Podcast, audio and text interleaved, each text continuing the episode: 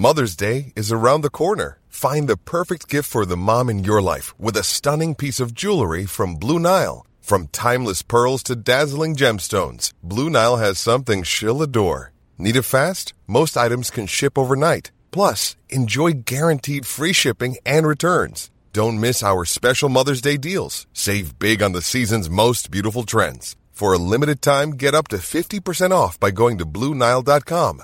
That's BlueNile.com.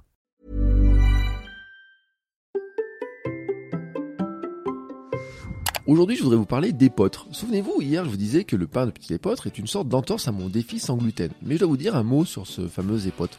Hildegard de Bingen disait que l'épeautre apporte de l'allégresse à l'esprit de l'homme. Bon, Hildegard de Bingen, si vous ne la connaissez pas, on va dire que c'est l'ancêtre des naturopathes. Elle était une nonne allemande guérisseuse pour qui les aliments, les minéraux, les tisanes et la musique sont essentiels à notre santé. Elle écrivait des livres de remèdes vers 1100, euh, tout simplement. Et ces livres sont encore utilisés aujourd'hui. Euh, j'en ai d'ailleurs offert un à ma femme il y a un an ou deux ans pour Noël. Bon, Hildegard de Bingen considérait l'épeautre comme une véritable céréale miraculeuse.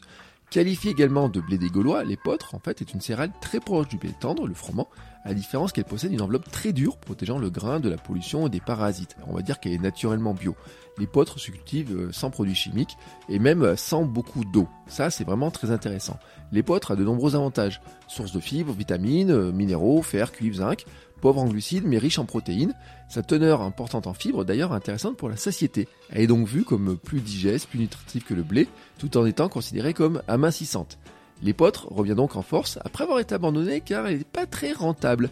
Comme me le disait l'agriculteur qui cultive les champs où je vais courir, il faut la décortiquer, cette fameuse petite euh, enveloppe là très dure, et ça c'est un petit peu compliqué pour eux, donc la plante n'était pas très rentable, mais comme les céréales anciennes reviennent à la mode, ben l'épeautre revient au goût du jour, et c'est vrai qu'elle est bourrée de qualité. D'ailleurs il n'est pas impossible que votre boulangerie préférée fasse du pain de petite épeautre, mais là je voudrais vous inciter à vous méfier et à regarder précisément l'étiquette, notamment en demandant à votre boulanger si par hasard il ne rajouterait pas un petit peu de farine de blé dedans.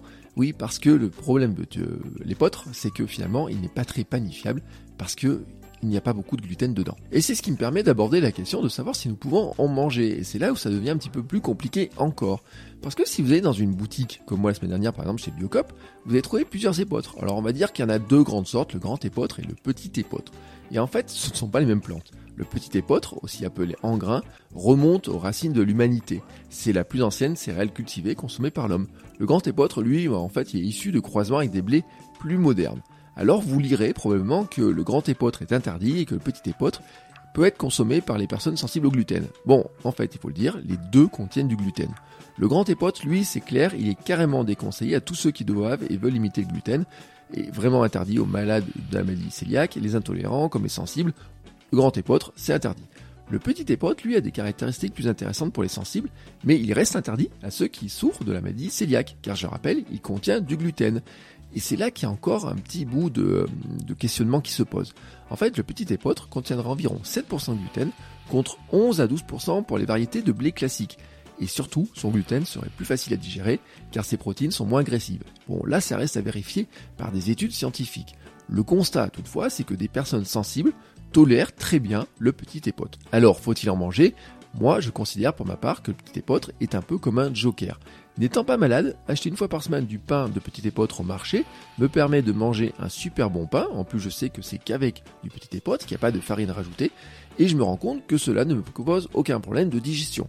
Et surtout, surtout, je trouve que c'est bien meilleur pour ma santé que de manger un pain garanti sans gluten du supermarché avec de la farine de maïs, du riz, du gras, du sucre chargé en glucides et rempli d'additifs. Alors que je vous rappelle que normalement du pain, c'est seulement de la farine, de l'eau, de la levure et du sel. Voilà. Ceci étant dit, je vais maintenant aller me faire une petite tartine de pain de petite épeautre avec de la purée d'amande. Essayez, c'est délicieux. À demain.